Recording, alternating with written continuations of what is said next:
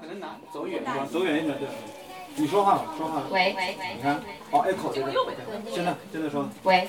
行，现在。哎，好了，现在好。就是想先大概了解一下，就是大大家怎么知道这个活动呢？嗯，就是有多少是选美专栏的读者呢？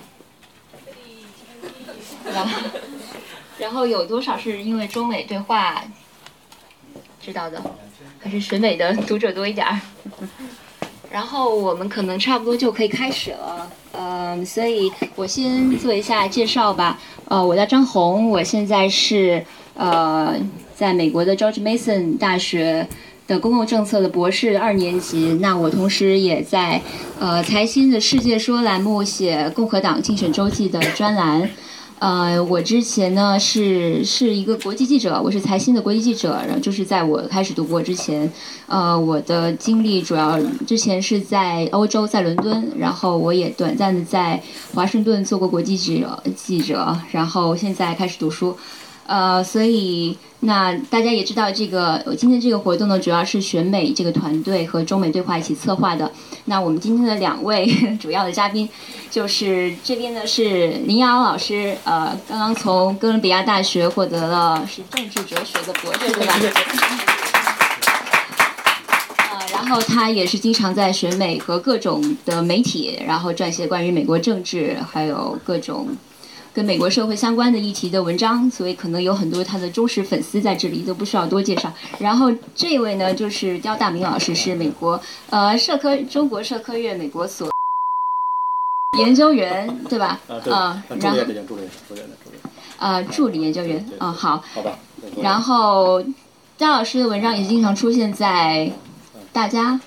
呃，都都有，对各各大媒体，所以关于而且刁老师的研究方向是美国国会，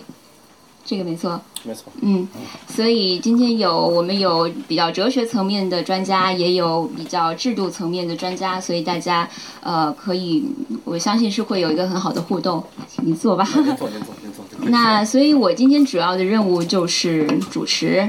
啊，因为跟两位比起来，我真的就只能算是一个门外汉，只能是是一个玩票的。但是是可能跟在座的各位一样，是对美国大学、美国政治有比较多的兴趣，想要去深入的了解。啊，所以我不知道今天各位就是对美国大选的具体的情况的了解程度有多少。所以是不是我先开始就一些非常基本的情况先介绍一下？有必要吗？还是大家都已经很了解了，不需要不需要我再重复那些已经大家新闻上都能读到的东西？那个你介绍才知道了解不了解？就是最新的最新的吧。最新动态。比如说今儿今儿上午出什么事儿了啊？今儿上午出什么？你聊聊。这个那个三的那个。你你可以来说两句今天就是今天这个最新的就是有点好像很劲很劲爆的一个一个新的新闻出现，就是民主党的参选人 Bernie Sanders。他出了一个什么事？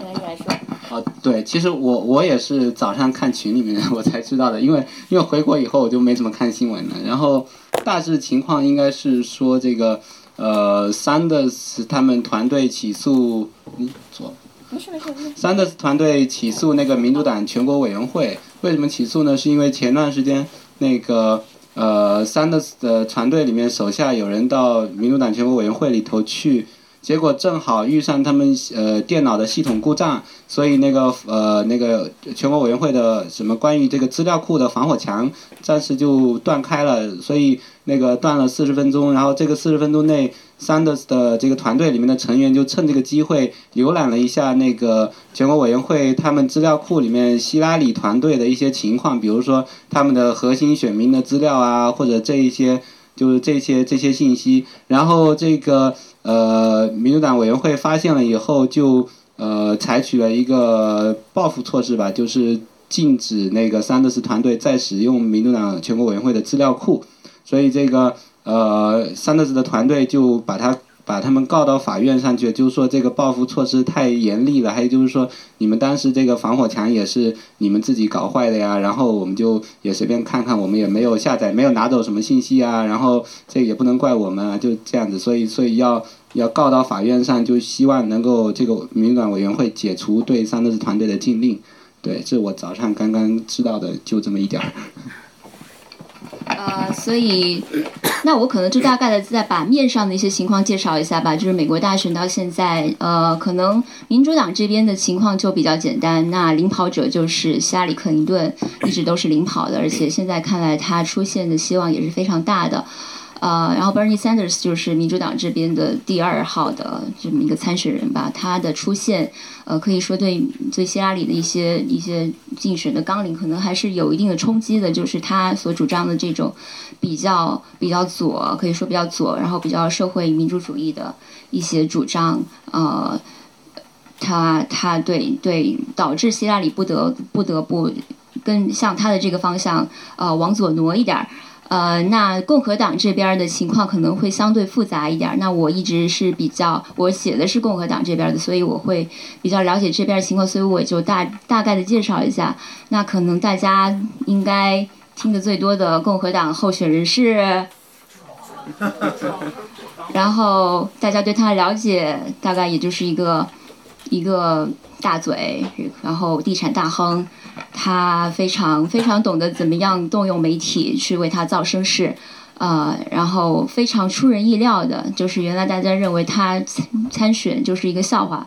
但是到现在为止，就所有人都已经把他当成了一个非常严、非常认真，就是是甚至是有可能获得共和党初选提名的这么一个参选人。呃，那其他的各位不知道对共和党的其他的几几位参选人还有谁更熟悉？可能就是 Jeb Bush 吧，这个是大家就是比较耳熟能详的，因为他他爸和他哥都曾经是美国总统。那么这个也是我开始，我是今年应该是七月份或者八月份开始写写这个进，就是写这个专栏的。然后当时我们一开始写的就是。布什竞选专栏，因为当时我们已经是先有民主党这边的有一位我们的同事在写，他就是写的是希拉里竞选周记，因为我们就非常想当然的认为啊，这两个领跑者已经毫无疑问的，基本上就是这两个人出现要要竞选要要竞争了，所以我就理所当然的写了啊布什竞选周记。但是我们写了差不多一个月以后，就发现这个苗头不太对，就是一个是川普他的这个。他的他的这个民调一直都非常人气非常高涨，然后布什的他的表现非常又一直都比较差强人意，然后共和党因为出现了一共有十七个参选人，一开始的时候也有其他一些实力非常强劲的参选人出现，所以我们就感觉到这次这共和党这个是有好戏看了，不能这么想当然的认为布什一定会出现，所以我们后来就把栏目名改成了共和党竞选周记。那所以我想，呃，布什这个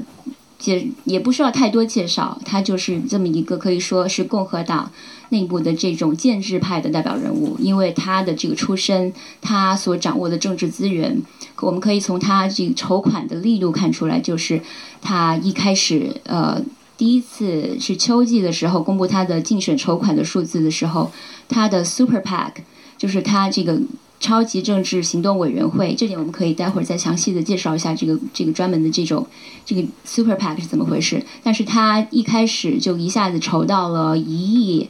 美元，呃，就是远远的把其他所有的这些参选人都甩在后面。那这个这个所有人一看就觉得哇，太厉害了，就是明显的他这就是这种政治世家，他果然的是实力雄厚。大家都认为啊，其他人就没有什么希望跟跟布布什竞争。呃，但是后来看来，钱并确实也不是万能的。就是一个是他的其他的和其他的一些参选人，他们的在筹款上也非常有两下子。呃，然后就是布什的这个雄厚的资金，并没有转化为他的民意支持率。到现在以来，他的这个支持率是一路下降的。那最新的民调数字，可能他的支持率就是不能说支持率吧，就是说民调里边自认为是共和党选民的人。大概只有百分之四的人认为他们会选布什，啊，所以然后川普现在的数字应该是百分之三十以上，所以这就就让人你 就已经很多人越来越多的人就非常不看好布什了，呃，然后我想另外再介绍两个参选人，共和党这边的就是呃，一个是克鲁兹 Ted Cruz，这个这个人物大家熟悉吗？也还是挺熟悉，所以大家还是比较关注的。啊，那他是德州德克萨斯州的联邦参议员，他是一二年的时候参当选这个呃参议员的。然后这个人呢，他非常的有个人风格，可以说他就是他，因为他之前是律师出身，而且是他这个叫上诉律师吧，叫应该叫上诉律师，因为这个上诉律师就意味着他其实比一般的律师他还要雄辩，因为一般的律师他可能会就是嗯，跟着制定策略，为他的辩护人可能制定一个比较。呃，有可能就根据实际情况制定一个折中的策略或者怎么样，但是上述律师他就是他一定要一定要辩到底，就是他整整个人的个人风格是非常强硬的。然后这个人他可以说是整共和党所有参选人里面可以说他是最保守的一个，就是从他各方面的议题，无论是从经济、社会，就是社会议题，还有移民各方面，他都可以就他可以傲视群雄的说，我比你们所有人都保守。那具体的，比如说经济上，他是要他是主张实行单一税，然后要呃要取消美国的国税局，然后他就是非常主张个人权利周全，反对联邦政府的这种扩权，包括他他其实成名就是一三年的时候，他发表了一个长达二十一小时的 filibuster。应该叫做意识阻碍意识，费利巴斯托，已经有人 对程序性阻挠意识，应该大家可能会比较都知道这个概念对吧？大就是这个概念，就是大家都已经已经谈的比较。那您来介绍一个专业的，你再介绍一下专业的 专业的名词解释。呃，这个 filibuster 就是说，在这个参议院里面，呃，它呃这样一种程序程序上阻挠意识的方法，就是。呃，一般而言，就是如果没有 filibuster 的话，那那绝大多数问题都是简单多数就可以通过嘛。一百个人的参议员里面，如果有五十个、五十一个同意某件事情的，同意某个提案，那就通过了。但是 filibuster 这个东西，就是你在台上发言，然后要求这个呃，现在的规定是达到三分之二呃不五分之三的人数，嗯，六六十六十票嘛。所以就是说，要这个呃参议员里面有六十个人同意把你轰下台，你才会下台。呃，所以就是就是提高了这个，就不是降低了反对的门槛，提高了通过法案的门槛。简单说就是这个样子。然后现在这个 这个 filibuster 呃，就是这个这个制度形成了百来百百来年了，从这个十九世纪中后期开始到现在，弄得很复杂。就是有什么 virtual filibuster，就是你不需要真的到台上去。去说话，你只要宣布说我要 filibuster 一下，然后大家来投票吧。如果没达到六十票的话，你就这个 filibuster 就成功了，我们就。就是这今天的会议议程就结束了或者怎么样，所以实际上现在绝大多数菲利巴斯都是采用这种 virtual filibuster 的方式，不是真正的到台上去的。真正到台上的那种那种其实都不是真正的 filibuster。比如像 Cruz 这个，他宣称自己搞了 filibuster，其实那个是假的 filibuster，因为因为就是他实际上是在那个国会没有议程的时候，就是国会已经定好了，我今天。今天中午，比如说我们就休会了，然后接下来到明天下午几点才开始讨论新的一项议程，然后 Cruz 就利用这个中间这个时间到讲台上讲，反正国会全天候的有很多很多录像机、电视台都在对着对着那个讲台嘛，所以他就是表演给全国全国人民看。但是等到时间到了，真的要开会了，他就必须得自己下台，因为因为实际上就是说大家早就。投票就是说，实际上大家已经投票说要把他轰下去了，只不过就是，这反正大家都去休息的时候，他就可以随便在台上表演，就是，对，所以所以他呃很多人现在把这个把 Cruz 那种做法，还有 Ron Paul 啊什么的，他们叫做呃 filibuster，不叫 filibuster，fil fil 就是那个拉丁文里面那个就假的的意思，就假的的 buster，就不是真正的 filibuster。那个这个事儿确实很复杂，听起来那个真的是那个很难想象是什么状态出现的哈。诸位如果感兴趣的话呢，去找着老电影《史密斯先生去华盛顿》，那里头就讲这事儿。但是你看完那电影之后呢，你就会发现呢，这个 filibuster 这东西啊，并不是想的这么坏。这事实上也告诉我们，美国有些政治制度，嗯，我们媒体一报道，这不行了，这。这个这个制肘哈制衡这个影响效率，但实际上很多时候呢，应该有一个呃有个评判，用 filibuster 到底在做什么东西，在阻止什么东西，它阻止的是什么什么状态的东西，是什么向度的不一样啊！我强烈大家推荐去推荐大家去看那个史密斯先生去华盛顿啊。呃，所以就是他是通过一三年的这个这个假的 filibuster，他就一举成名。然后我觉得里面特别有意思的一个细细节就是，他到了晚上差不多九十点钟，他有两个女儿，所以到了就差不多女儿该睡觉的时候，他就因为 filibuster 就是要不停的讲，不停的讲，然后你可以讲任何东西，包括你可以念菜谱之类的，念花或念那种。Yellow Book 叫什么？就是电电话簿，就你只要一直在那儿讲，不管你讲什么都可以。然后他到九十点钟的时候，他就开始讲，他是通过 C-SPAN 就开始讲 Doctor Seuss 的故事，就是一个在美国可能是非常受欢迎的一个儿童书，是吧？然后我没看过，就是他。就是可以，这这一点上，就是他可能就是想特别的展现，他是一个非常有家庭观念、传统家庭观念。就是到了晚上该给该哄孩子睡觉，我作为一个父亲，虽然我在行使一个参议员的一个履行他的职责，但是我同时我不忘我要照顾家庭，那我就要通过 C-SPAN 给我的女儿讲故事。然后后来他还里面包括他念了一些 a n Rand 的的书 a n Rand 可能不知道大家了不了解，这是一个。算是一个小说家，但是他是一个非常有这种，他非常崇尚所谓的 libertarianism，就是所谓的自由至上主义或者自由意志主义。的书被那个再版了好几次。对他一直也算是一个精神的，算是一个精神标杆吧。虽然他只是一个小说家，他并不是特别是理论上的是什么，但是算是一个，就是他们这这。自由意志主义的他们一种一个一个符号可以说，所以从他的这个菲利巴斯可以看出很多东西，有很多有意思的元素元素。所以我就觉得，我想说的就是，呃，这次可能大家都看到了川普对对共和党的一些冲击，但是我觉得克鲁兹可能是未来更需要关注的一个人物，可能他会是更危险的一个人物，就是他所代表，包括他就是，呃，对他运用这种，他作为一个律师出身的人，然后他运用对宪政的一些。一些阐释，他非就是要回到这种原点主义，是吧？他对这个对对于现就八年民主党政府的一些比较偏自由、自由派的一些政策，他的一些冲击，他可以代表为什么就是这次我们能看到像川普和像像其他一些像 Carson，还有像像 Cruz 这样的人，他们显得非常势头强劲。我觉得是是就是这是过去从差不多零九年以来就是兴起的这个茶党的这个运动，就是代表了美国社会中以有一大部分这种就是比较保守主义的这个人群，对于这种对于很多就包括我觉得这是跟之前的这个金融危机以后，然后联邦政府采取的一系列措施导致了联邦扩权，他们的一种非常强烈的反弹。所以我觉得这两个人物，就是我觉得 Cruz 可能是比川普更值得关注的人物。然后另外一个相关的就是呃 Marco Rubio，这个人是来自佛罗里达州的一个，也是一个联邦参议员。他也他也是比较年轻，他跟 Cruz 两个人都只有四十四岁。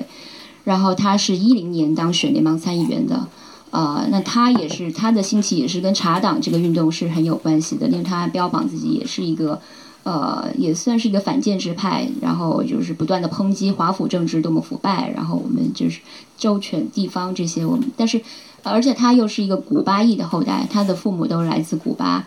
呃，所以他对于他来说，他代表了共和党里面非常想要争取的就是拉丁拉美裔的这部分移民的他们的选票，所以，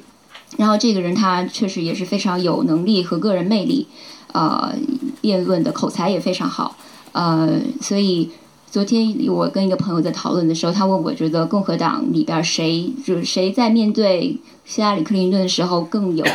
更有竞争力？我觉得是 Rubio，因为你不管是 Jeb Bush 还是 Jeb Bush 都代表的是建制派共和党的这种建制派的精英，但是对他的这个 family name，他的姓布什这个事情。就是让共和党已经完全就变得没有办法去打克林希拉里信克林顿的这件事情。那如果是 Cruz 的话，他确实是代表了一个民意的一种一种反抗的力量，但是他确实也太极端了一点儿，对很多人来说。那 Rubio 他有点游走于建制派和反建制派之间，然后他又又是代表一种共和党的新新新生代的一种力量，所以我觉得这这个人也是非常值得关注的。呃，那我就大概的先把共和党的这个情情况先大概介绍到这儿，然后我们现在先请刁老师来讲一讲就是大选跟中美关系的这个话题吧，好吗？谢谢谢谢张老师啊，那个我倒是觉得，我接着张老师话题说啊，我倒是觉得呀，说克鲁兹说他危险，不危险，这个词，呃，为为什么危险？呃，我觉得，哦，不不用话筒吧，那就不用话筒。我说的危险就是，我觉得他可能会有一些对后续的冲击，就即使他这次不当选。或者说不不从这个共和党不被共和党提名，但是他就他代表的一些东西，可能继续还会有一些冲击，因为他我觉得就会让我联想到，呃，就是一九六四年的那个 Barry Goldwater，就是他也是当时算是一个，呃，就是六在六十放在六十年代那个大背景下，就是当时美国经历了，呃。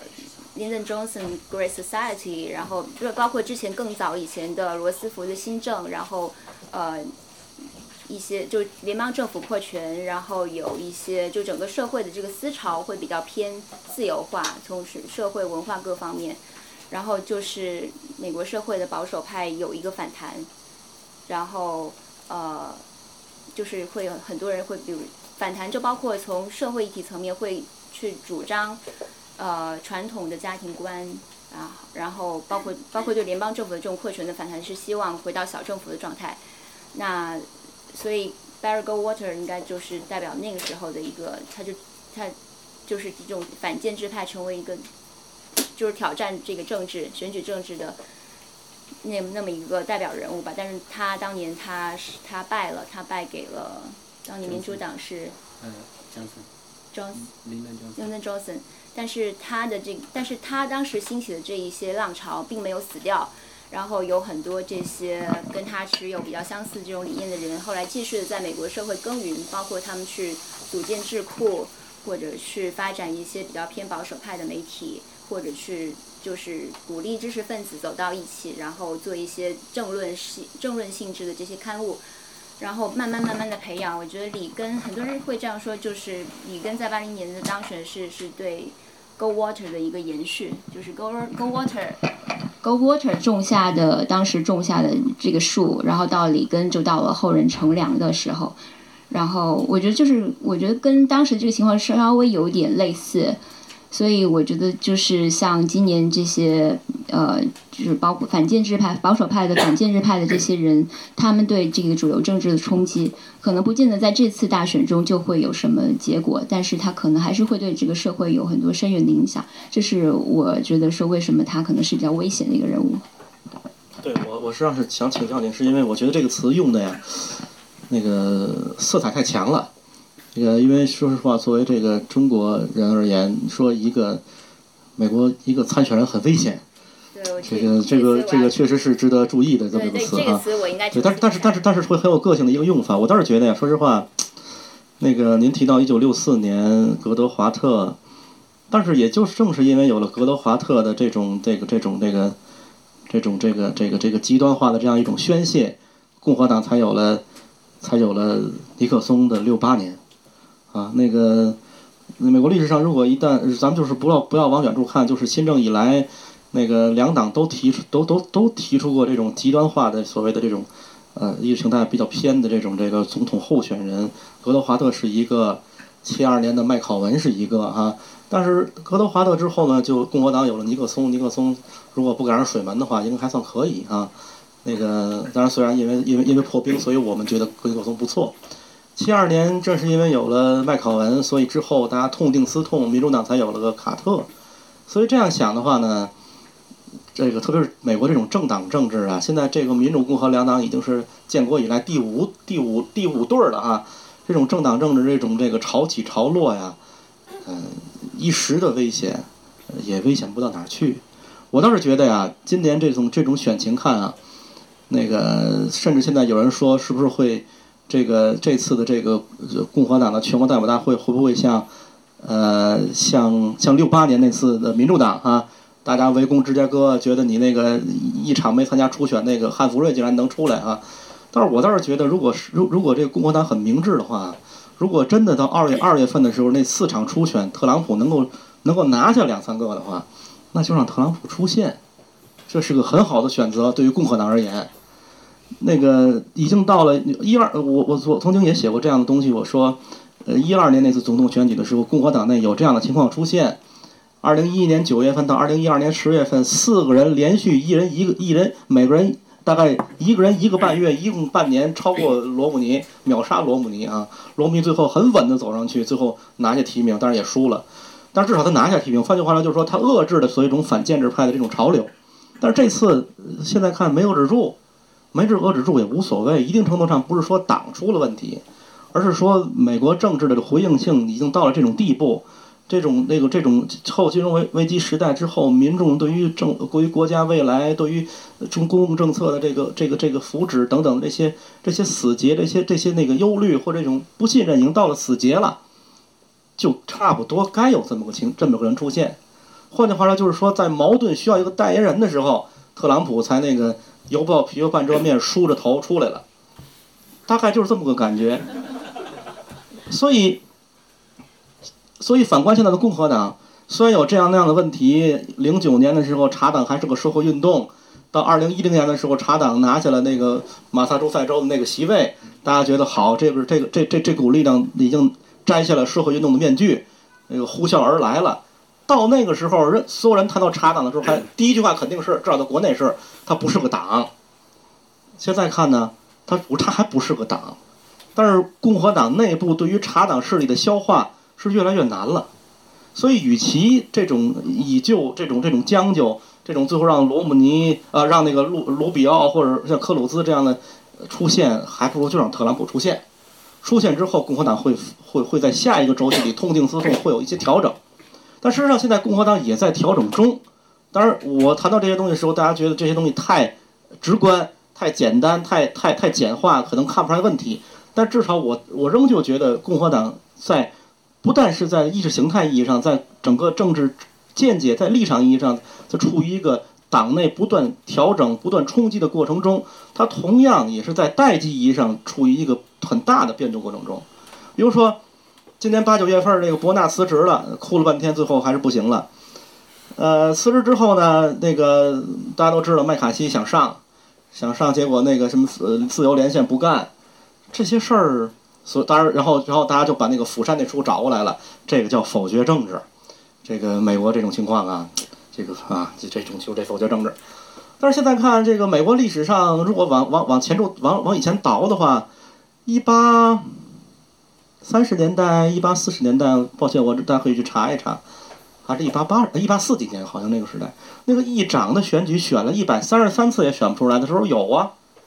这个这目前情况还没有任何一次投票呢。只是党内一种，换句话说，那个时候，那个时候就是这把所有矛盾放在面上，一百三十四选不出来。现在大家不去选，而是内部整合，是比以前把矛盾的，就是矛盾的管控更好了，对吧？因为往往往往往以前倒的话是这样。同时，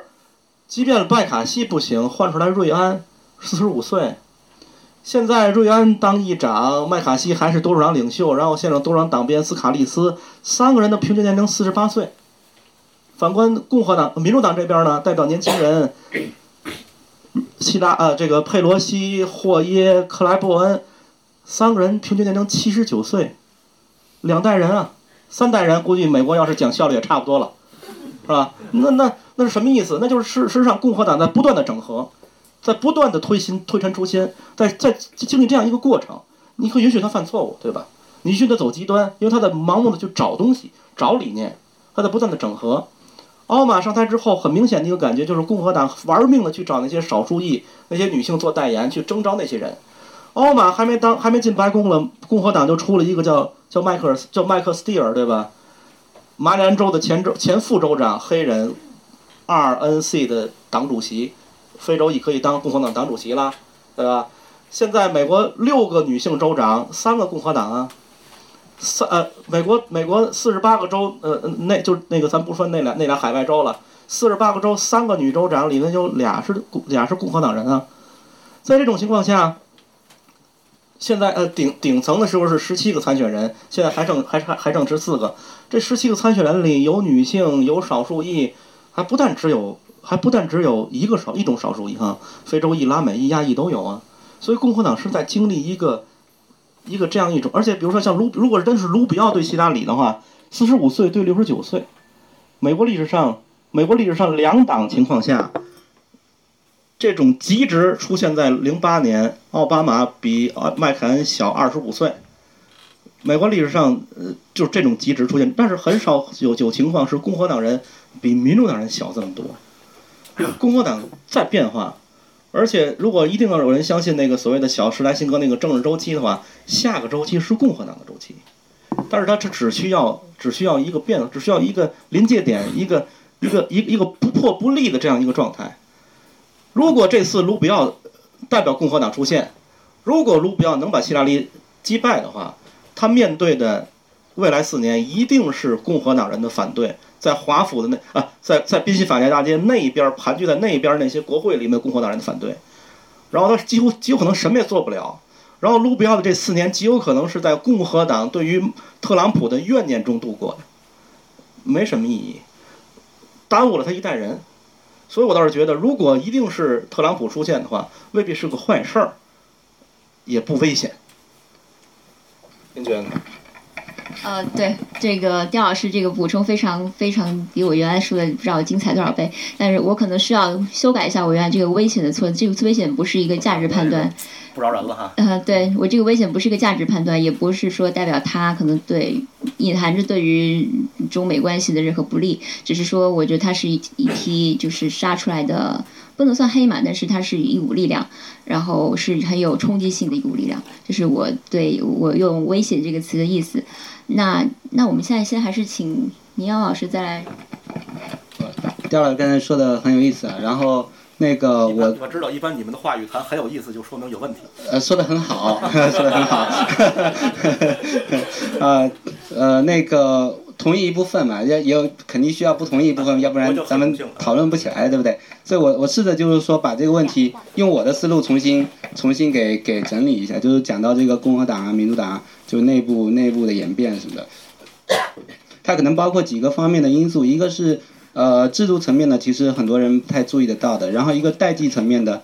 代际层面的变迁，然后还有是呃这种政策政策层面的，还有就包括包括候选人。呃，那我我先从这个候选人说起吧。但因为大家都讲这个 Trump，对不对？就是说，呃，Trump 现在这么火，Carson 现在这么火，实际上呃，我我和很多人的判断都不太一样了。我一直不觉得 Trump 实际上这个民调这么高是一个。呃，真正他他的民调真正反映了多少民意？因为 不好意思，因为那个呃，这里面有个问题啊，就是讲到这个民调的准确性问题。民调准确性问题就是美国这个民调，它呃和这个比如加拿大有一个很重要的区别，就是美国七十年代的时候曾经试图立法，说把民调，就是说你你这个一个民调公司做民调的时候。你的各种各样的那种背后的这个数据，你要比如说包括这个多少人回应了你这个民调，因为因为你这个民调电话打过去以后，然后别人可能说，哎，我很忙，我现在不做这个，是吧？然后你这有多少人拒拒绝率有多高，回应率有多高？还有民民调背后采用的那些方参数，那个方法，具体的方法是什么？怎么调试？怎么调试得到的不同答案的权重什么的？这些必须公开。呃，七十年代的时候曾经试图订立这样的法律，但是没有通过。呃，加拿大我印象中是有这样的法律的，所以加拿大的民调相对美国这个要准确一些。美国这个，尤其是在民粹主义力量兴起的时候，民调往往是非常有偏差的。那个像比如说 Trump 这样的这样的人，他出来以后，实际上实际上我们知道，这个近一二十年来，普通的美国民众对这个美国就是建制派的政治还是有失望的情绪的。然后不仅是对政治有失望情绪，包包括这些商业的民调公司。很多人他实际上是不愿意回答这个民调公司的问题啊，因为觉得很烦嘛，浪费时间，然后我打了有什么意义？所以所以电话打过去都是直接挂掉的。所以呃有一个估计是说，现在民调公司的这个应答回应率啊，就是 response rate 大概是千分之零点几，那是非常非常低的。所以所以就算你搜集到了很多很多份问卷，几千份问卷，但是实际上由于这样的话拒绝掉你的人会是多少？想大家想一想，这样实际上这个数据是非相当的，就是。等于说在统计上是没有什么意义的，但是由于你不公开这个应答率的话，这大家也不知道你这个到底统计上有意义到多大的程度。呃，所以现在如果 Trump 这个事情出来以后，呃，嗯，民调公司打个电话问说，哎，你支持哪个哪个候选人啊？然后如果对政治很失望或者不太关心的人，他可能就直接挂断电话了，他都。不不想回答这个问题，我何必要去说我不支持 Trump 呢？这不是显而易见的事情吗？对吧？这这部分人他就不会回答民调，那那些会愿意回答民调的人，往往都是 Trump、Carson 这些人的狂狂热支持者。他他听到这个电话的这个来了，他很高兴啊，说我支我当然支持 Trump 了，Trump 是 Make America Great Again，是不是？然后这样子，所以你最后 得到的这个民调结果，Trump 是一定是比民民不不正常民意高很多的。当然，这个民调公司他会做一些参数上的调试，比如说他会觉得说，哎呀，川普现在民调呃那么高了，什么百分可能有有可能拿到一个结果是百分之九十都支持川普，这肯定不可能啊。那我们把它调一调，调低一点，调到百分之三十吧，调到百分之四十吧。他们自己也不知道该怎么往下调，就是随便猜个数往下调一调，因为你不知道民调公司是怎么做，就是那个参数是怎么设置的，所以你根本不知道他们是怎么算出最后那个川普那个应该是百分之四十，所以所以。所以 这个呃，我是一直从七月份 Trump 参选以来，我觉得这里面有一个逻辑就是民调失败的逻辑，另一个逻辑是媒体追求新鲜感的逻辑。这个逻辑是一个自我实现的逻辑，因为 Trump 他出来以后啊，大家觉得以前那些候选人，哎呀，这个希拉里天天在在电视上见到他多无聊啊。有一个川普就放那些奇奇怪怪的话，然后就很多新闻媒体去追他，追他以后就骂他，骂人家根本就不怕骂，对不对？他要的是曝光率，所以这个越曝光，他的他的那些狂热支持者就是越有信心。然后还有一些平时不太关心政治的中间派，他可能又会有点动摇。那个，哎呀，我我觉得川普这个人不怎么样，但是为什么那么多人支持他呢？是不是我的判断有什么问题？你看，多数人这个群众的眼睛可是雪亮的嘛，所以川普是不是还是有什么优点啊？所以就会有有一些人不断的动摇，所以实际上是媒体在帮助川普还有民调公司在帮助川普不断的这吸收吸收这样的一些一些支持者，所以这里面就是我一开始不担心 Trump，我到现在也不怎么担心 Trump，但是在接下来这一两个月到二月份开始初选的时候，如果媒体还有这样的趋势而不断的在在围着 Trump 转的话，可能有一点点会让我更加担心，但是就现现在这个趋势来看，我还是不太。担心他，我觉得，我觉得可能真的到初选投票的时候，这个原型就现出来了。当然，还有一个，除了这个民调以外，还有一个考虑，就是让我不太担心的一个考虑是什么呢？就是说初选的时候这个配票怎么分配的问题，就是就是因为这个初选的时候每个州，呃，那个有先后嘛，有的州 靠前一点的，呃，有的州靠后一点，有的州是采取那个。是赢者通吃制，就像那个总统大选的时候，初选的时候，那你如果这个初选的这个参选人在赢下这个州，你就拿下了所有的票。有的州是采取比例分配制，或者是选区制，就是你你在这个区呃按你赢了多少个州里的选区，你就拿了多少张票，或者是你按这个人头来分配比例啊什么的。但是今年的情况呢，是很多由于很多保守的州啊，他会拼命想有大的影影响力。所以他们就想挤到前头去，但挤到前头去以后，共和党的全国委员会就想要，就总不能让大家都往前头挤，那怎么那怎么办嘛？所以挤到前头去的州就会有一些惩罚措施，比如说把你的那个呃去的得票的那个就是拿到的票数的权重往下降，或者是把你原来原来是赢者通吃制的改成那个那个比例配票制啊这样子，所以所以这样的话就造成呃造成一个结果就是说那些保守州。可能是很难分出胜负的，就是说，就是说，当然是，比如说，Cruz 或者 Trump 赢下了某个州，他在那个得票比例上，但是最后拿下的配到的票呢，他可能只比呃 Rubio 或者 Jeb 多上五六票，但是在如果在某个温和的州，他可能就 Rubio 赢下了这个州，呃，全州的票就被 Rubio 拿走了，Trump 就一票拿不到。所以就会出现这种情况，所以这样的话，从从这个这个数学上去算一算的话，就是像 Rubio 啊、Jeb 这些离建制派近的人，当然 Jeb 现在有点不太行了啊。那个 Rubio 这种离建制派近的人，他他获胜的概率会会就大很多，而且而且那个保守派里面还有 Cruz、Carson、Trump 他们在互相争夺这个选票嘛，所以在这个这个保守的那些呃比例配票制的州里面，获呃拿到多票的比例呃可能性就更小了。所以，就就这种整的整个的事态来看呢，我觉得，我觉得还是就是说，大家把宝压在像 Rubio 这样的人身上会稍微保险一点。当然，就是说这里面有一个问题啊，就 呃，还有就是说这些候选人他们在竞选的时候，他们采取的策略就是钱怎么花，然后该雇多少人，然后发多少薪水，然后广告费该出多少什么的，像。像那种 Scott Walk Walker 那样的人，他一开始大家呼声也很高嘛，对吧？为什么早早的退选了？因为因为一开始对自己的期望值太高了，钱全部都投出去了，雇了一个很大很大的团队，那团队里面每个人都要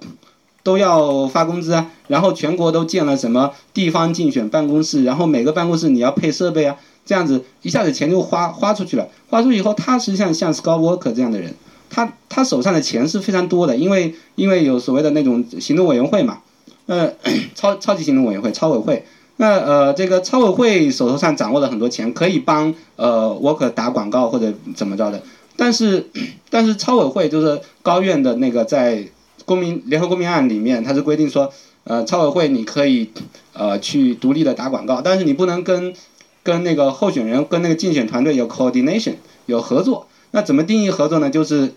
就是比如说你直接帮那个竞选团队去付薪水。那是不行的，对吧？然后或者是你跟竞选团队有私下的沟通，你说，哎，我这个竞选团队这这个月要到哪个州宣传，然后他就到那儿打广告，怎么呃，然后那个超委会就跟着去打广告。这个如果你 有过直接的沟通是不行的，但是直接沟通这一点。这个是很容易规避掉的，比如说现在很多竞选团队在打着说我要信息公开的名义，他把我我哪天哪天的行程全部列在自己的网站上，那超委会的人到网站上一看就知道说你接下来不是要到到哪到哪去嘛？只要你们不直接写邮件沟通，不直接打电话沟通，那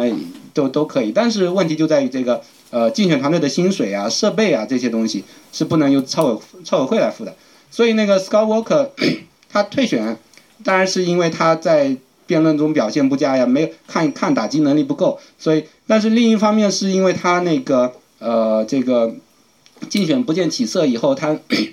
呃不很难从那个选民普通选民那边直接拿到对他竞选团队的捐款，所以他这个竞选团队这个这个就有点入不敷出了，入不敷出以后，超委会那边有很多钱没法拿来垫垫付这些工资啊，所以你这个团队最后怎么只好解散了，所以那现在。后面的一些候选人汲取了相关的经验，比如 Rubio 什么的，听说这个呃在花钱上这个比较聪明一些，可能呃有一些传言说呃 Rubio 也遇到了一些财政上的困难什么的，但是但是就目前这个事态看，应该是能够挺得下去的，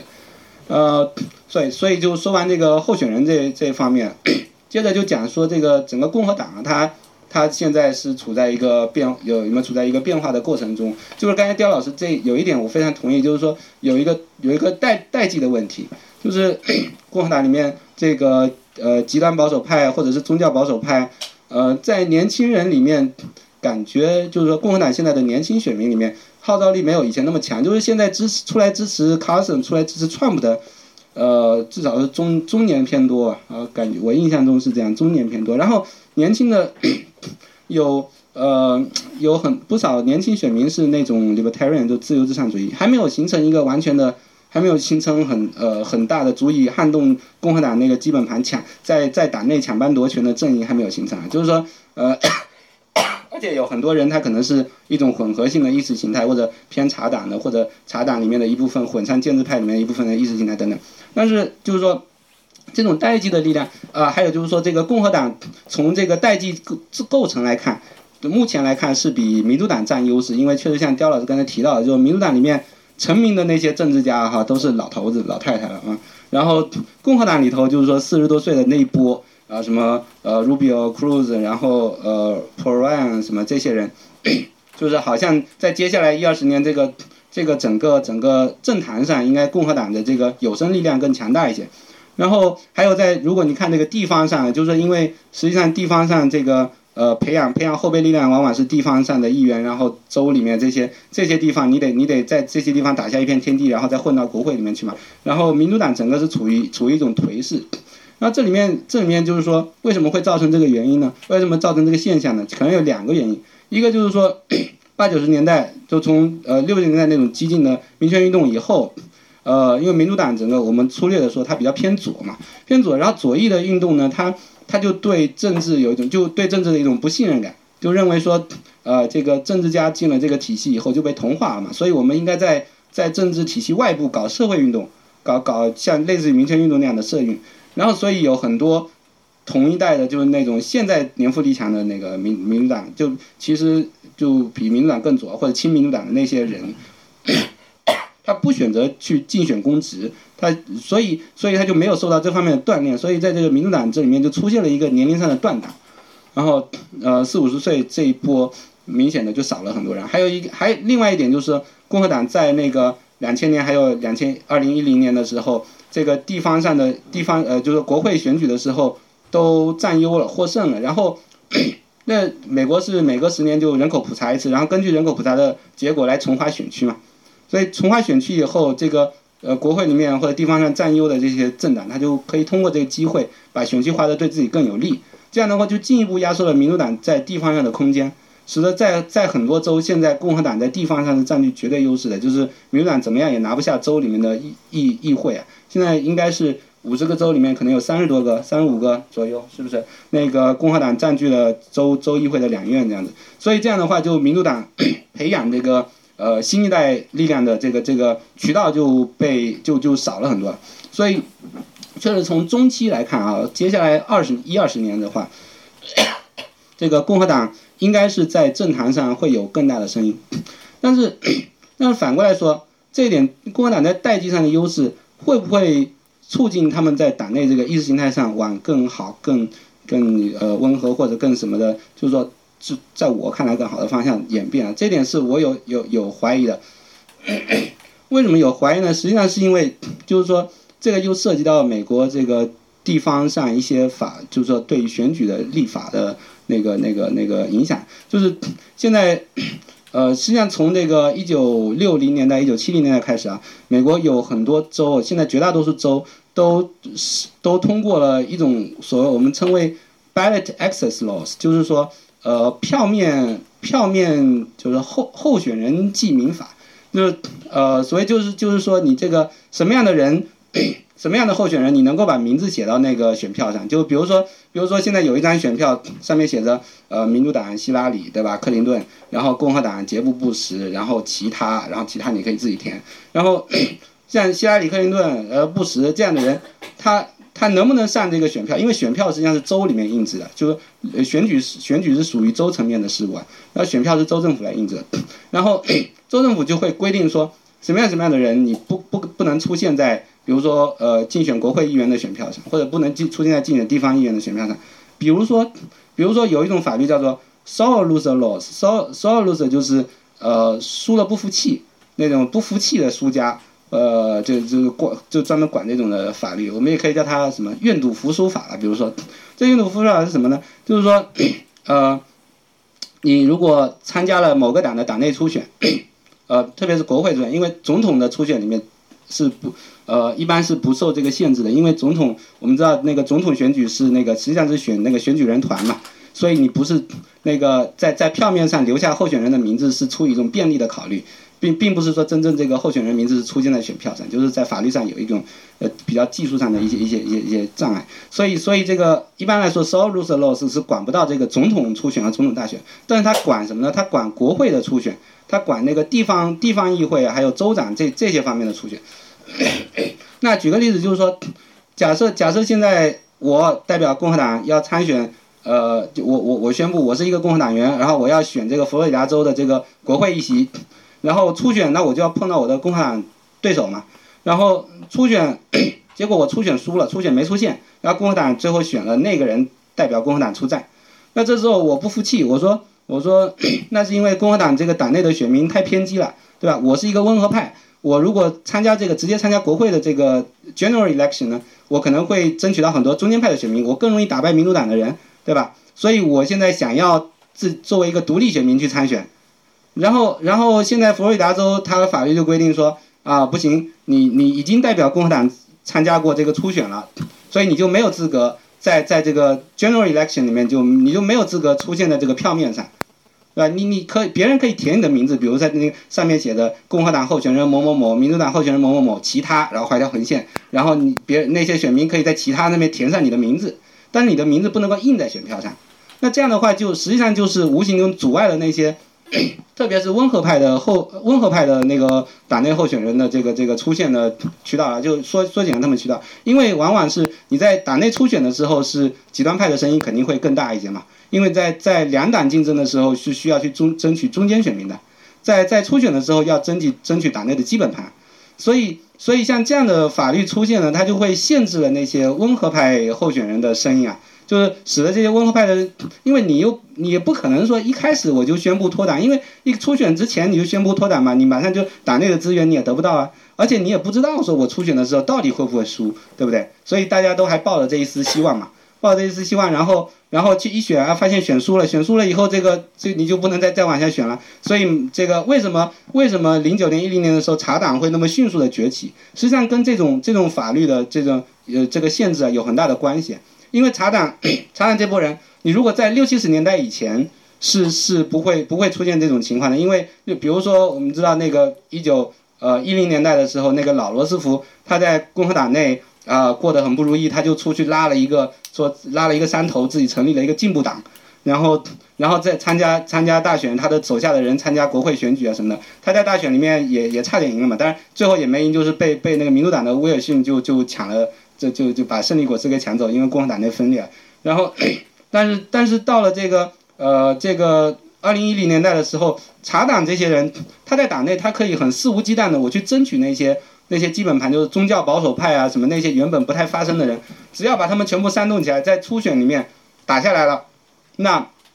他就可以代代代表共和党去参选。共和党里面那些建制派，他们就只能退让了，因为建制派没有办法拉出拉出去独立参选，对吧？所以，所以为什么就是茶党会刮起一阵旋风？跟这个实际上跟地方层面的立法有有非常大的关系。所以，这是一个就是制度层面一般人不太注意到的一个一个隐性的限制。然后，这个限制它是内在的偏向于那些极端派的。所以，所以即便这共和党内有这个代际力量的转换，它是它要生效的话，我觉得要要要要比预期要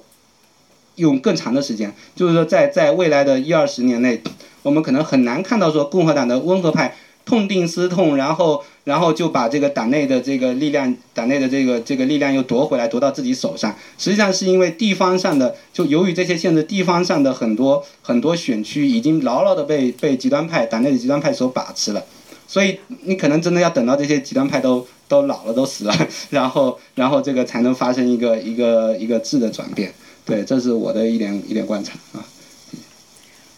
呃，好，林老师，这个信息量非常大，然后我想稍微总结一下，然后交给刁老师来继续说。呃，他就首先说了一个，就是关于这个民调的准确性是不是这么准确？因为我们老是看到说媒体报道说啊，Trump 的民调数字又继续涨了，谁谁谁的民调数字又跌了，那这个可能它是一个有一定的这种指向意味，但不见得是那么准确的。然后包括呃提提到就是刚刚刁老师提到这个代际转换，共和党党内的这种代际转换的问题，那林老师是提醒我们说要。要去注意，呃，有很多具体细节的技术层面的制度问题，可能会对很多政治大的政治问题产生一些某种某种方向的影响。所以我们在观察美国政治的时候，不仅是去看一些宏宏大的议题，而且也要去了解它制度的细节。呃，那我请刁老师继续来回应一下。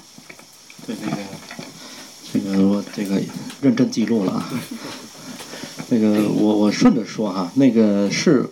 呃，民调呢，现在看呢有有有有水分啊，那个，所以一般情况下，我们的那个比较靠谱的说法是说，二月一号开始，新呃艾奥瓦、新罕布什尔、内华达、南卡选起来，他要是赢下两个、三个，哪怕是这艾奥瓦、新罕布什尔能赢一个，然后我们再去谈他到底有没有戏，对吧？这是肯定的。那个，我记得张老师写过文章讲这个四月十五号之前，这个基本上现在是是四月十五号，三月十五号，三月十五号，三月十五号那个是个超级星期二嘛哈，三月十五号之前，那个现在共和党的很多初选州的都是所谓的比例分票、比例代表，就换句话说呢，你不是胜者全得，就算特朗普赢了一点儿，也是赢一点儿而已。呃，我也同意呃林老师的说法，但是呢，呃，对，还有一个说法就是说呢，他除了三月十五号之前这事儿之外呢，还有一个，就是一二年之后不是改了党规了吗？就党规第四十条说，这次初选必须拿下八个州才能赢得提名，就是你再比例代表再怎么样，你必须在八个州里拿到第一，你才能拿到提名。这个这个规则有点费劲，因为现在以前是十七个，现在十四个参选人，这十四个人如果较劲较到最后，如果没有人拿到八个，就十问题。这个就得改党规，这个有点费劲啊，是吧？这个，这个是不是可以插一下？哎，对对对对，太好了。呃，这就是刚刚姜老师说的，这个就是共和党初选的内内部的一些规则问题。就是两党初选，他们各自都各定订立各自的规则，所以这个规则里面是很有学问的。比如说，因为一二年的时候也是出现了，就是共和党的这个竞争非常激烈，呃，然后共和党内办了很多场辩论，所以导致整个整个过程非常的耗时耗力，然后很辛苦。所以一二年以后，共和党。全国委员会他们就说，这次我一个我要公正透明一点儿，所以我就不搞赢家通吃了，我我让前面的几个州尽量的多有这种比例选票制，这就意味着更多人可以冒出来，不会说被一个人就压倒了。那然后还有就是张老师刚刚说的这个有一条就是第四十条规则，就是每个候选人你要赢得所有你要赢得这个最后的这个初选提名，不仅是说你的总体的赢得的这个初选票数要多，而且你要在起码八个州都分别赢赢得了多数票，所以这就对候选人参选人有一些比较高的要求吧，所以这些就导致了。现在有很多人担心说，共和党最后到他开明年是七月份的时候吧，七月七月份开全国委员会的全国大代表党代会的时候，会不会没有办法产生一个很清楚的胜者？啊，这样，呃，会不会就是说，一个是没有一个候选人能够达到满足以上的那些要求，那这样的话就会，这样 OK 吗？没关系，是 OK 了。是有专业的，呃，会不会产生不出一个一个清楚的这个胜出者？那可能就需要通过共和党全国委员会来做一些内中的撮合，就可能就要回到就是初选制度之前的那种党内党内大脑的党内大佬。到最后一刻还要就是党内大佬，到最后一刻就是有个很经典的这种场面，就是党内大佬在这个充满了烟雾缭绕的这个昏暗的会议室里边，开始在这儿互相的这个讨价还价，说我支持谁，我支持谁，我做一些什么政治交换。所以可能就是现在就是 Trump 和和 Carson 这两个人就特别，他们特别警惕，因为他们就是反建制派的。是是是，他们他们认为共和党全国委员会这个建制派是是要针对他们的，所以他们担心，如果到了那一步的话，即使他们在初选中赢了很多州，他们也会被排挤在出局，所以他们提出了很多抗议。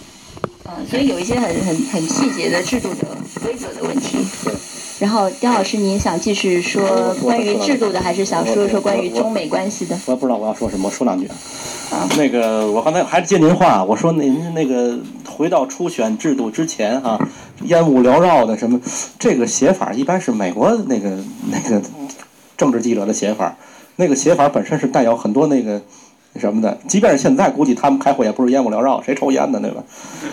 那个就这种说法就讲的说他沆瀣一气啊什么之类的。那个，我倒觉得未必这么沆瀣。他如果真的出现这种情况的话，他就说那个初选的那个结果，初选只只只选出来代表，代表的倾向和初选的民意脱钩，非约束性初选嘛，这个有有的州也这么干，对吧？所以这个倒是，呃，咱们就拭目以待吧。不嫌事儿大，咱们看看有没有可能。那个。林老师说这个意思呀，那个这就如果真的出现呃，如果四月三三月十五号之前这么多共和党是比例分分票的话呢，这就意味着三月十五号之前啊，或者是三到三月十五三月十五号呢，可能共和党出不来人选。现在看啊，民主党这边啊，如果不出意外的话，别说三月十五号，到二月二月九号差不多就出了，到新罕布什尔完了基本上就就定了。然后共和党这边之所以大家觉得三月十五号是个坎儿，因为三月十五号哦。第一个超级星期二，三月一号，对吧？十三四个，呃，三月一号，三月一号，十三四个州，共和党十三个还是反正一个十三，一个十四个州这么选，这个事儿能够是对于那些有某某些参选人是个重创。然后三月十五号呢？需不需要？需不需要？大家需不需要解释一下什么叫超级星期二啊？呃，超级星期二就是因为初有有一些就是初选举行初选的周特别周 特别多的。这么一个一个日子，所以传统来说都是一个星期二，所以都叫它超级星期二。所以这个周如果说在这一天能拿下特别多初选，那这个这个参选人他后续整个这个势头就非常强劲，基本上会有有有这么一个作用。对，那个超级是这个感觉。之所以为什么是星期二呢？这个有点那个历史感啊。对，那个三月十五号之所以说能够是个关键的节点呢，虽然它跟三月一号比呢，参加的州不多，五六个，啊五六个，对。但是呢，伊利诺伊、佛罗里达、俄亥俄这三州都在这时候选，三个大州嘛。基本上这三州选完之后，共和党应该就应该有个说法了，对。但是如果三月十五号之后，呃，三月之后之前还没有说法的话，恐怕这个情况是对共和党的选情很不利的。三月十五号出不来，恐怕就得到七月份了。我的个人感觉是这样。呃，那就意味着那个基本上也没什么可选，就像希拉里那个直接就是保送就完了哈，大家陪他读书的感觉。另外，我是想问林老师，就是我您提的这个对，他在那个选举的，特别是这个国会选举层次是有问题，但是我是想问，就是说您说这种方式，它阻止了温共和党温和派的上位，哪个方式不阻止共和党温和派上位？到目前为止，哪个初选制度能够保证共和党温和派出现？呃，我觉得是这样的，不好意思，那个呃，比如说我们想象在六零年代，就是这种呃这种愿赌服输法被广泛应用之前哈，然后 你想想那个呃一个温和派的人呢，就是他可能在党内他的他的这个话语权要强大一些，为什么强大一些？他可以以我我在脱脱党来参选，就是我这个选呃初选里面输了，然后我脱党参选，然后来作为一个要挟条件，使得就是说在在党内达成一定的妥协啊或者什么的，或者他可能真正的就脱党参选了。这里面 这个呃历史上的例子啊，我们我暂时也想不起，太太早了，我也不太记得。我举一个近一点的，就不是共和党的，民主党的一个例子。民主党一个例子是什么呢？两千零六年的时候，那个呃，Joe Lieberman，是叫这个 Joe Lieberman 哈，他呃，二零零零年的时候被戈尔选选呃那搭档当呃参选副总统，但最后没有上了。就是他是他算是那个民主党内的温和派，民主党内的温和派。然后这个他是在那个康涅狄格州，康涅狄格州刚好是。全国少数的几个没有这个 sole loser 的的一个州哈，所以就也就是说，在康涅狄格州，你如果在党内初选输了，党内初选输了的话，你可以脱党，呃，你可以在在大大选里面，你可以可以啊，不是大选，就是那个 general election 里面，你可以再再参选参选国会。所以这个零六年的时候呢，就发生了什么事情？就是说，当时。因为康涅狄格州本身就在在东北角上，东北海岸那边，算是美国比较偏左的一个州，在民主党内也偏左的一个州。然后这个，呃，这呃，所以当时呢，就是说，民主党内已经有一些比较左翼的力量，觉得像党内的温和派应该下去了，就有点像现在那种呃，Warren 就是这样的代表的，或者 Sanders 代表的这种力量，他们对 Lieberman 特别不爽。他们觉得想想要把 Lieberman 挤下去，所以在在那个康州的民主党初选的时候，他们就找了一个特别左的一个候选人，然后就发动了一场非常惨烈的选战。那个呃党内初选初选的结果应该是呃反正大概是什么五十点几比四十九几九点点几这样子，然后把把这个 Lieberman 给给那个挤下去了。在初选的时候，就这个人代表这个民主党去参选了。然后因为因为康州是很左的州嘛，所以你基本上是没有共和党的那个州，所以你等于说等于说，如果如果有这个 sole loser law 的话，那你拿到了这个呃民主党这个这个这个初选的位置啊，你基本上就是当选国会议员了。那这个这个 Lieberman，但但刚好康州是没有这个法律的，所以 Lieberman 马上就宣布我退党，退党以后就作为一个独立参选人去选，独立参选人选呢，那。那这个康州的共和党虽然不多嘛，也有那么几个吧，是吧？刚好是，比如说百分之五啊，百分之十啊，这这样的比例。那那利伯曼就靠着这个，就是他原先他的选民都跟着他走了，百分之四十九，在民主党内百分之四十九点多的，然后再加上那些温和选民，呃，正好在在在那个 general election 里面就又打败了他原先那个对手，所以利伯曼又呃又连任了那个参议员。呃，参议员对吧？所以，所以就是说，呃，这这是一个反例了，就可以看出说，在在没有这样没有类似法律的州啊，这些温和温和派的这个党内温和派的力量呢，它可以对极端派有一种反制的反制的这个这个办法。然后如果如果有了这个法律呢，这马上就砍掉了他一半的力量。对，呃，我们是不是把这些因为具体制度的这些问题，可能听起来会比较晕？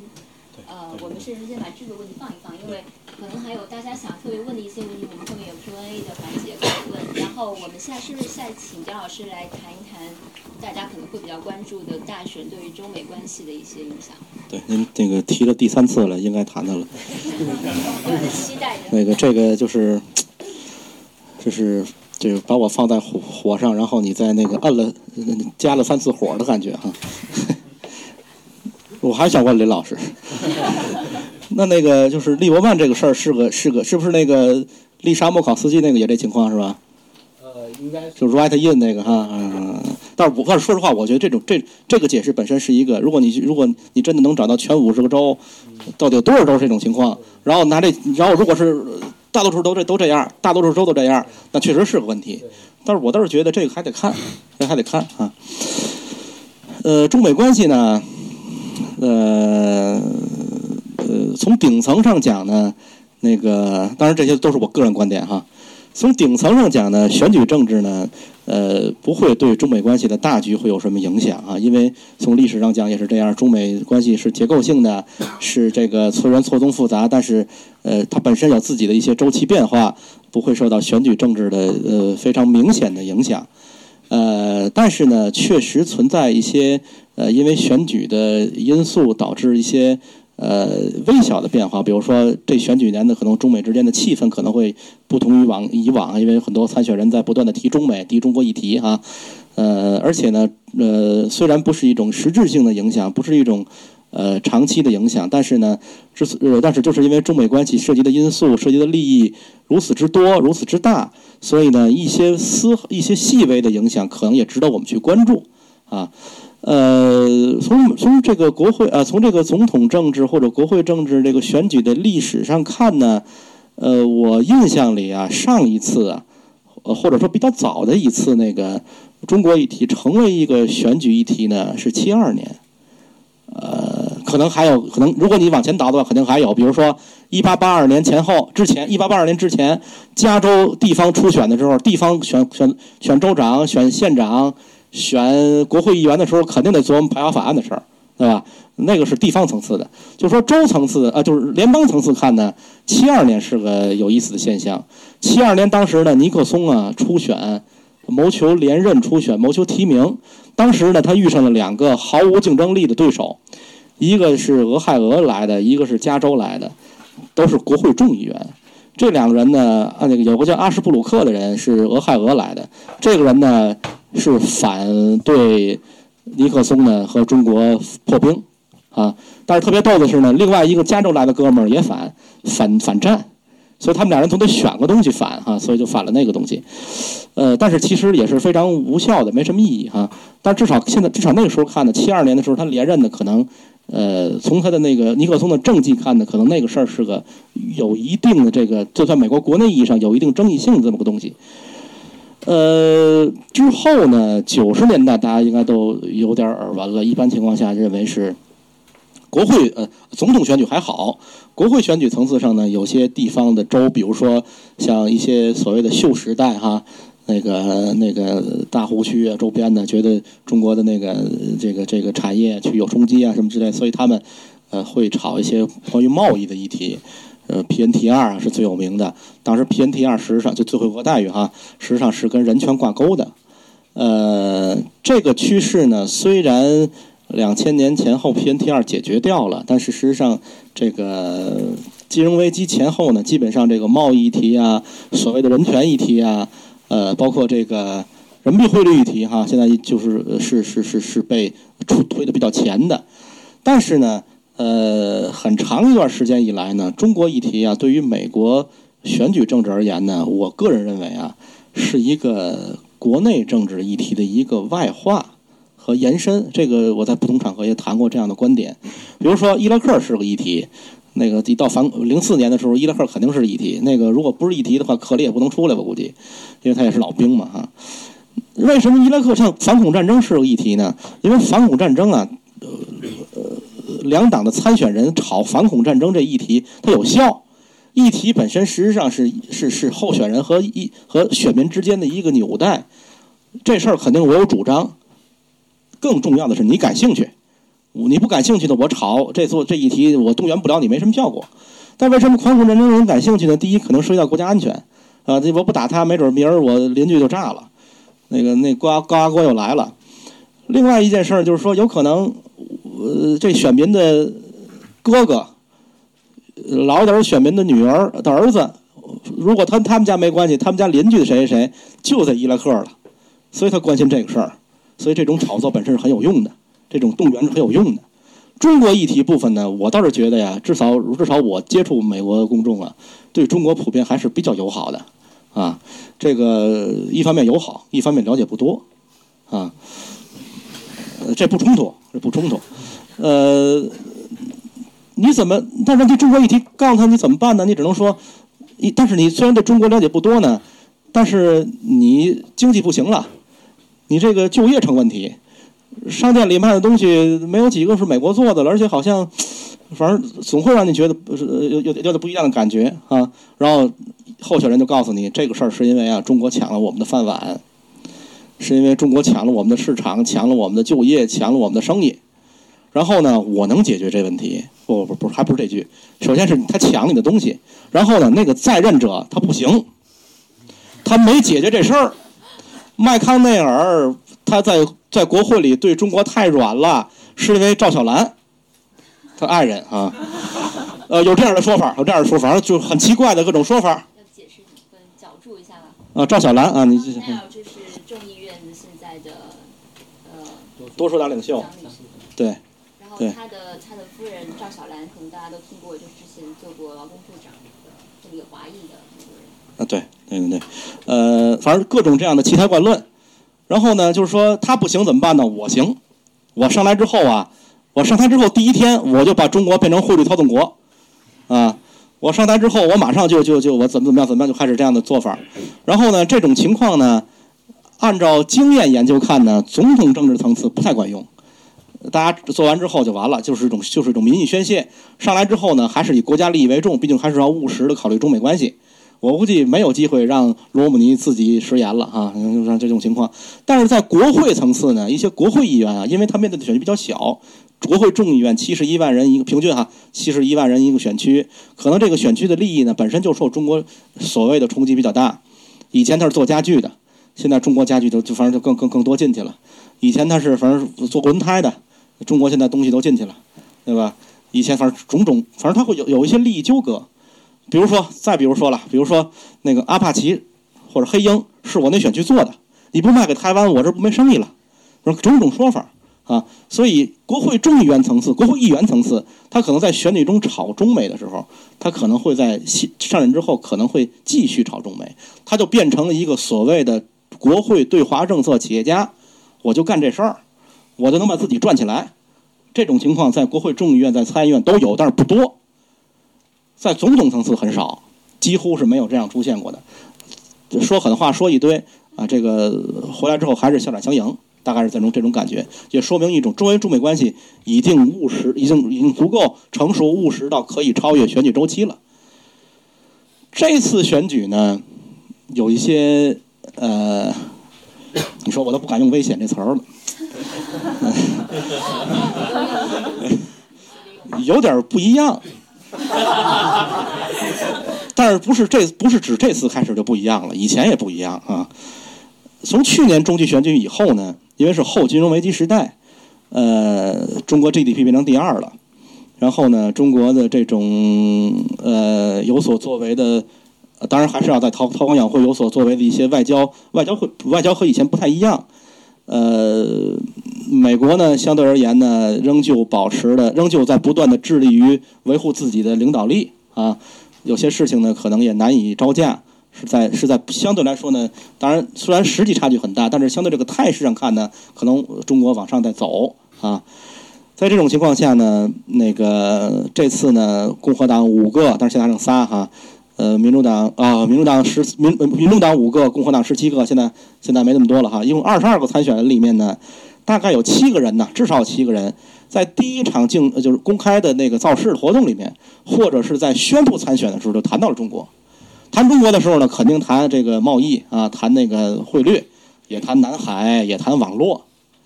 换句话说呢，从去年中期选举就有这感觉，是明显的，他那个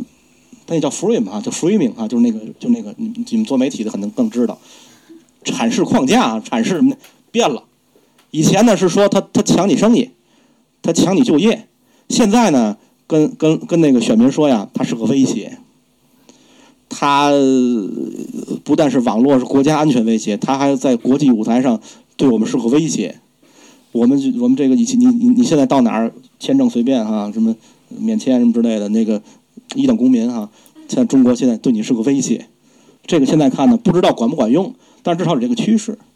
换句话说呢，如果一定要这个呃往高处拔的话呢，是从低政治往高政治有点变。但是这趋势还不是说一定说最近高政治不是这样，但是有这有一种感觉。这个感觉为什么出现这种情况呢？一定程度上也是因为中美关系呢。呃，更加成熟了。相对而言呢，两国呢在互相交往过程中呢，有些东西呢更为对等化了。那个有一些原因，但是呢，我我我要强调，这种趋势本身呢是个第一未定性，未定没有定论，没有落实。第二呢，只发生在一些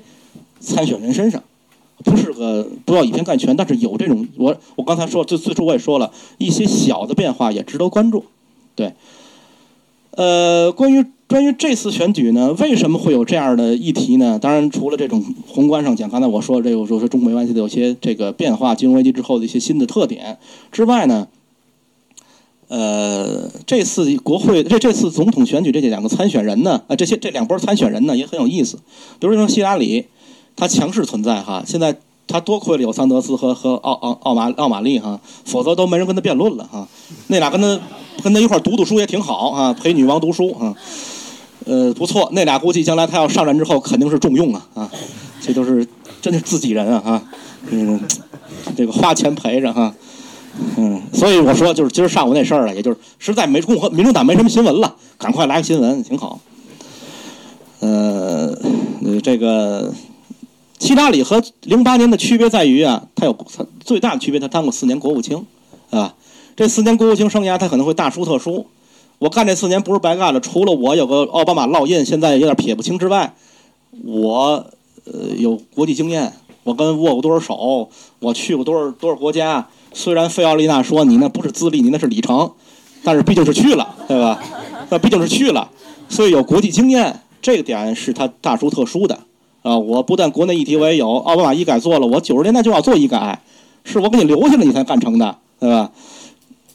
他如果特大出特殊国际经验呢，亚太战略肯定是首当其冲的，对吧？那中国议题肯定是避免不了的。亚太可能最重要的还是中国议题、中美关系。别人如果批评他的时候呢，肯定要跟他一向是一跟他一跟他去一块儿强。你不能说你强，哎，我弱，那不别没没什么可比的了，我比你还强，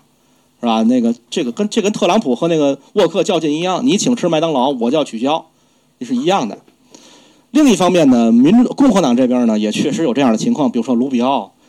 呃，这种茶党啊，这个势力的崛起啊，开始感觉是内政议题上的、财政议题上啊，什么税收啊，他在外交议题上一直很模糊，要不就是要不就是佩林派，所谓的佩林派，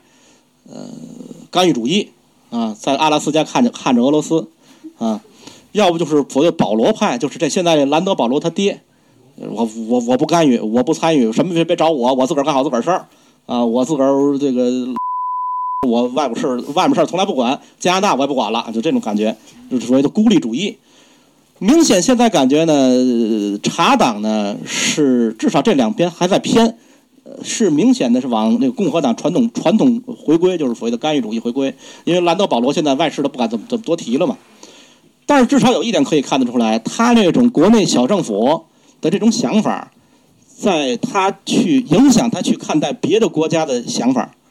他就觉得有些国家不是个小政府，不是个有限政府，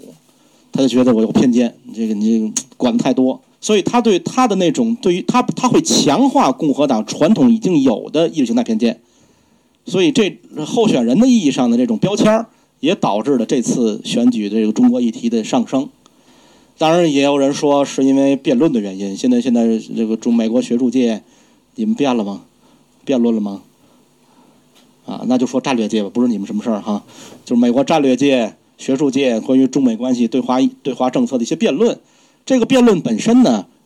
有一个舆论在，其实很多大佬也在也在参与啊，有一个舆论在。这种舆论造势的结果就是说，总统参选人呢需要回应这种舆论。既然学术界都这么说了，政策界都这么说了，我也有个自个儿的想法，对吧？但是这种想法，虽然这种想法很幼稚，啊，因为中国加入 TPP，所以 TPP 不行啊，类似这样的说法，大家知道谁说的哈？同时呢，这种辩论本身呢，也一定程度上是为选举人将来成为候选人之后提供政策建议、提供政策选择，对吧？现在看辩论还不太清楚，当然总会随着选举会不断清晰哪几个想法，对吧？所以有这样一个，有人说每十年一辩论嘛，这种辩论本身呢，一定程度上也塑造了这次中国议题呢有个上升。但现在看啊，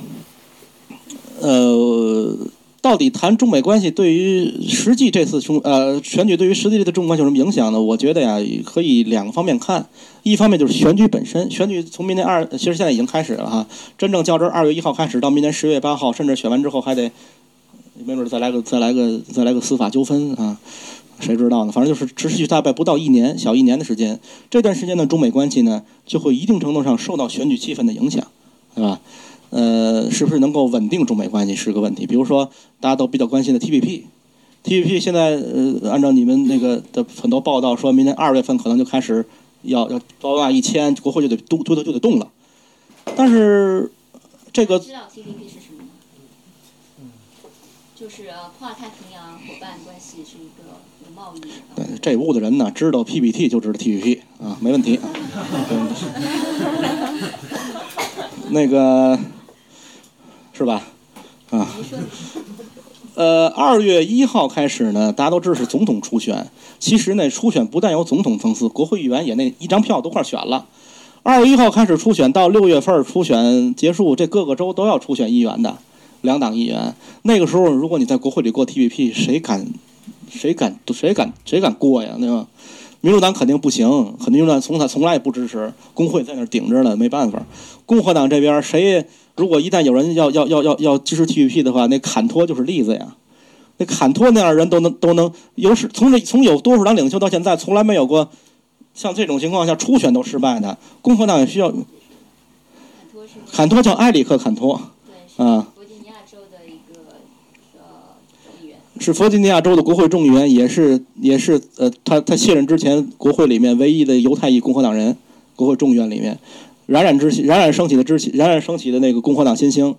那和那个现在的国会众议院议长罗恩保罗，呃，若保罗瑞安和那个麦卡锡三个人叫做什么新枪手什么什么新干央干死什么啊央干死什么之类的哈，这仨人呢现在看真是，所以有人说呀，那个那个就在一二一一四年去年呃对的对的意外被一个小 college 的教授，一个茶党的一个啊对对对对对对对对。就是太意外、太意外的一件事儿了。但是现在是前车之鉴啊，共和党人不得不不不得注意，特别是一些温和派的支持 TPP 的共和党人。所以，如果那个时候过 TPP 的话，不太容易。从静态上看，TPA 大家都知道对吧？哎，这这可能得解释解释。就是国就是就是那 TPA 呀，Trade Promotion Authority 啊。就是给予李老师也是技术性的问题。就是嗯，等于说等于说给予总统一个快轨嘛，就是。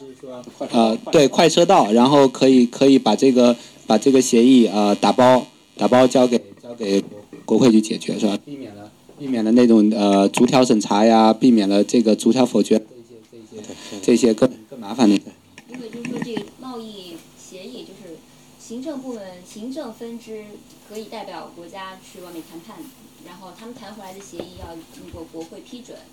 但是如果没有这个 TPA 的话呢，国会可能就会认为啊，这条我不满意，那条我不满意，你给我改这个改那个。所以谈判谈了几年之后，谈的成果可能回到美国国会就会被改得乱七八糟，就是一个很很很混乱的过程。那如果有这个 TPA 呢，就是说国会给予这个行政部门这么一个授权，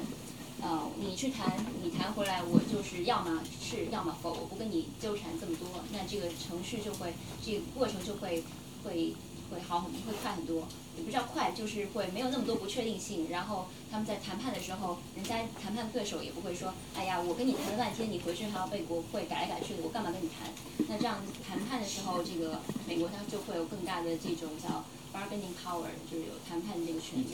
议价权，对。是不是就是总统贸易促进权？对对对，你看，下次我们还是说中文吧，不要说简称。呃，第二季没有 TP 哎，没有总统贸易授权的那个 跨太平洋伙伴协议。没有 TPA 的那个 TPP，将来就不是奥巴马 TPP，就是国会的 TPP，对吧？它就是不定改成什么样了。所以呢，那个一定要拿到 TPA、TPP 才能过或者不过啊。但是去看那 TPA 的那个投票，在众议院二百一十八比二百零八，四百三十五个一众众议院二百一十七就完了。当时那次投票有几有八个人没来，所以是二百一十四是门槛，已经很低了。TPA 是个是个原则性授权，TPP 是真是要真真正要那个涉及到真金白银，涉及到要有人割肉的这么一个具体的协议啊。原则性授权都这么难，真正的东西未必那么未必未必会很容易。所以这个这是一定程度上是因为选举的结果，是因为选举周期的影响。所以这个事儿呢，现在看仍旧是一个比较比较大的看点，到底什么时候能够过？所以这是个问题，对吧？所以那个奥巴马能够是不是能够注定遗产？嗯、赶快把 TPP 弄弄解决掉，所以这个是个看点啊。呃，选举过程中呢，我倒是觉得另外一个呃民意的影呃另外一个影响，我觉得可能就是那个中美的那个民意基础。刚才我可能谈到了所谓的就是那个负面的那种那个炒作中国议题哈，呃，我也谈到了那个美国公众恐怕对于中国的了解还是相对来说并不是那么真真切哈。那这个当然选举本身可能大家还是有人要看的哈，一看选举可能只言片语就听了，听完之后觉得中国是这种情况，所以一定程度上是损害中美长期健康发展那个民意基础的。是对于任何一次选举，对于公众而言，实际上是一种是个政策的那个是个政治呃社会化的是个政治教化的过程。原来我用这个词哈，但是我可能找到别的词，但是大概是至少是个政治传播的过程。中国议题如果被选举人这么解读的话，那公众的理解就是很片面的。这个长期而言，对于美国政治人物本身而言也不利，是极其不利的一件事儿，这是饮鸩止渴的事儿。我觉得这个是个值得注意的问题。另外再谈就是选举之后的事儿了，那就得那就得那我那我今儿没带水晶球，对那个。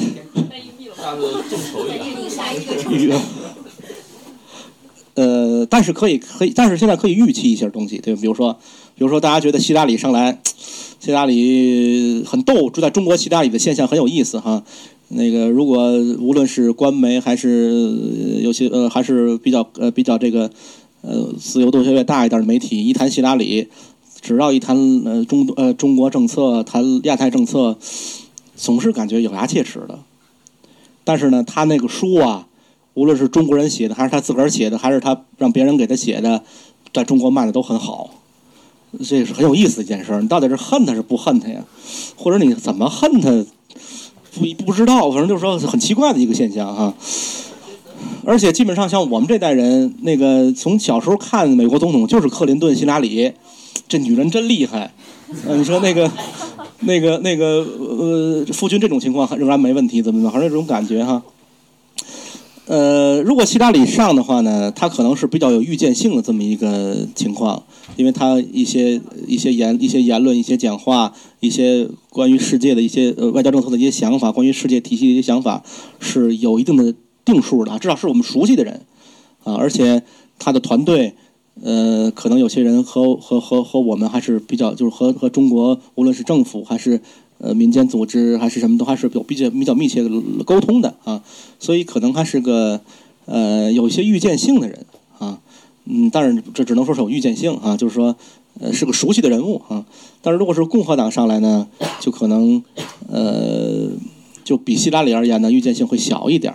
按照我刚才的说法呢，就是说查党呢，一方面，当然你去想共和党人会怎么样吧。嗯、茶党如果有茶党影响呢，恐怕在意识形态意义上可能会，呃可能会比较可能会更明显一点儿啊，可能这是个问题，就是所谓的人权议题啊等等，可能是所谓的人权议题等等是这个问题哈。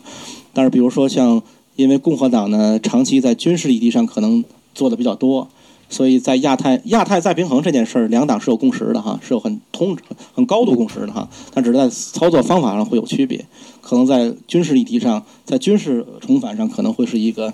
可能是这个看点啊。你再比如说中东事务上啊，这 IS 怎么办？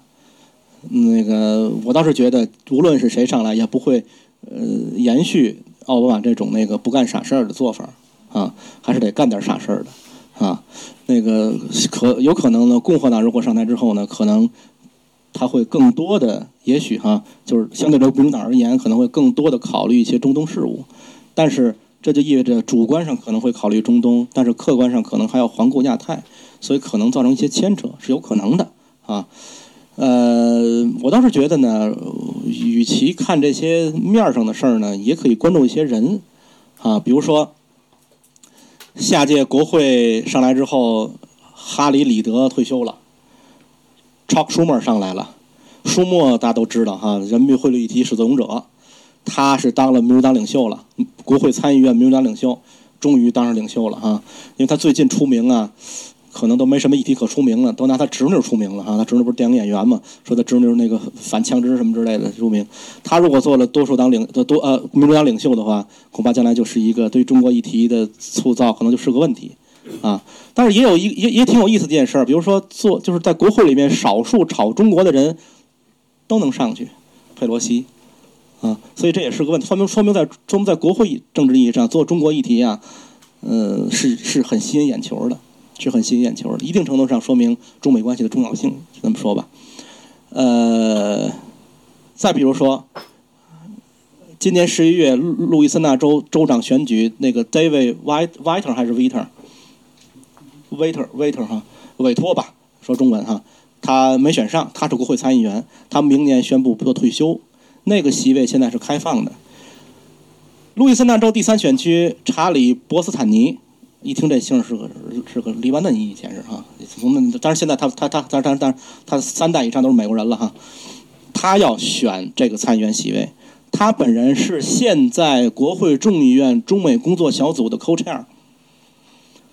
在他当联席主席之前，马克科克是联席主席，马克科克当时是路易斯安那州的国会众议员，现在是路易斯安那州的国会参议员，换句话说是个。但是中美工作小组是对中国比较友好的，是比较积极乐见中美关系发展的。做中美的人，积极做中美的人都能有一个比较好的攀升的阶梯。如果他能当选，恐怕我相信他会在参议院里也会积极做中美。我是觉得，就是说，如果一旦去，如果一旦去，呃，现在看，因为还有一年哈，一年多去做预估的时候呢，看一些小处，看一些细处，可能能看点儿，可能能那个有点大的东西出来。大概这么感觉？中美关系啊。那个我就基本谈到这儿，可以咱 Q&A 再说，好吧？呃，那是不是因为我们也大概讲了一个半小时了？就 Q&A 了是吧？我们是不是就 Q&A？还是说林老师您想再多补充一些什么话、什么议题？好好，那个刁老师刚才说信息量很大，然后我在不断的学习啊，对对对，那个呃，很同意，非常同意，我都不敢说有意思了，也不能说也不能说没意思，对吧？对，非常同意。那个呃，我接着对刚才刁老师说了一句话，他说我接着那话头往下说，他说这个。有的时候，往往共和党上台以后，对中美关系反而更好哈，这就是一个非常有意思的现象。然后，除了刚才刁老师说的其那些因素以外，还有 还有一个原因，我觉得是，就是说共和党在共和党和民主党在理解这个世界秩序、理解这个国际关系上，它的那个基本的基本的理念有差异。就是，比如我们看那个呃小布什上台以后，九幺幺以后。那个其实九幺幺前前是中美关系的冰点嘛，那时候九九年那个炸了炸了那个驻前南使馆，然后零一年的时候还发生了那个南海撞击事件什么，当时但是中美大家都觉得哎这个关系完了，然后结果 九幺幺以后马上这个中美关系又升温，升温为什么呢？因为实际上，一方面当然是当时的我们的领导人啊，马上就发去了慰问什么的；另一方面是，其实是小布什他在理解这个世界关系上，他认为恐怖主义是大敌，对不对？然后这个中东啊是美国未来斗争的重点，反恐是重点，所以在那中亚、中东这些地方，那需要中国的中国的帮助啊，因为一个一光靠美国搞反恐搞不过来，而且零三年的时候，小布什决定要打伊拉克了。打伊拉克，那这个整个财力啊、军兵兵力啊都投入到那儿去了，是不是？你想要制衡中国也制衡不过来嘛。另一方面也当时也希望中国来配合的，中国当时就趁机搞了什么上合组织啊，就是中亚中亚五国中中俄哈萨克斯坦什么就，呃就是，然后呃，但是我们如果想象一下，假如是戈尔，但是戈尔上台了，他遇到九幺幺，他的反应可能会不一样，对不对？他可能不一定会呃相信说伊拉克有大规模杀伤性武器啊，不一定会发动一战。所以 接下来整个走势，就美国美国在世界上投入的这个力量，它消耗的力量就不一样了。然后不一样的话，它 接下来它间接的就会对中美关系产生影响，对不对？就原原呃包包括这个零八年奥巴马上台以后。提出说什么呃亚太再平衡或者重返亚洲什么的，然后这可能民呃民主党共和党两党是有共识的，但是